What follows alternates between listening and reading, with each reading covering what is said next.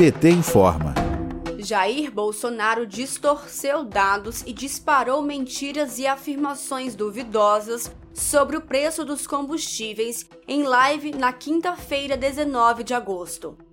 Os dados e números falsos ou distorcidos servem para alimentar as milícias da desinformação enquanto desvia a atenção sobre a discussão central, que é o papel estratégico da Petrobras como maior empresa pública brasileira.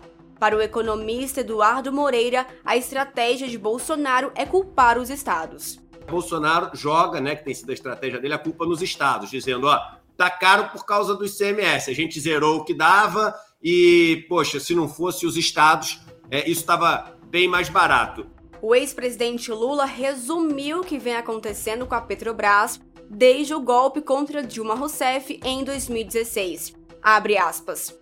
O aumento do preço da gasolina é falta de soberania deste país, que colocou o preço da gasolina ao preço internacional quando somos autossuficientes em petróleo.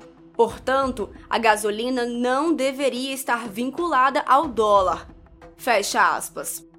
A Petrobras reafirma em comunicado que o alinhamento dos preços ao mercado internacional é fundamental para garantir que o mercado brasileiro siga sendo suprido sem riscos de desabastecimento. O Tribunal de Contas da União, no entanto, anunciou no início do mês que o que representa um risco ao pleno abastecimento de todos os mercados regionais de combustíveis é a política de desinvestimentos da Petrobras. Após realizar uma auditoria sobre o tema, o órgão avaliou ainda que as vendas de ativos da estatal colocam em risco o desenvolvimento e a reorganização do mercado de refino de petróleo no país.